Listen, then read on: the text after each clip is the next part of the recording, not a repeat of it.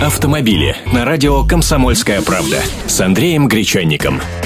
Здравствуйте. Вот ведь какая история получается.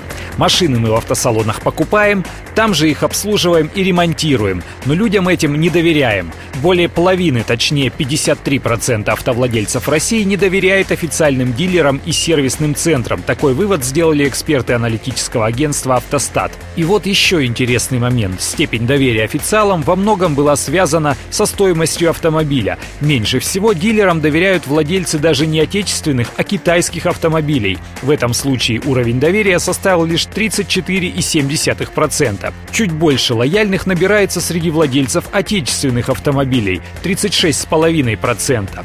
Чаще доверяют официальным дилерам хозяева массовых иномарок. Среди них показатель доверия составил уже более 46%. А вот владельцы дорогих премиальных автомобилей больше привыкли доверять как раз официалам. Таких набралось почти 68%.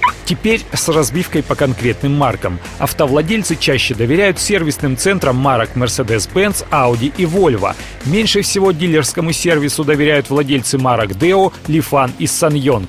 Так что же отпугивает автомобилистов от сервиса официалов? Причина номер один – вероятность навязывания сотрудниками центра дополнительных работ. Опасение отдать машину криворукому мастеру, страх напороться на некачественные материалы, боязнь остаться без машины на длительный срок – вот остальные причины.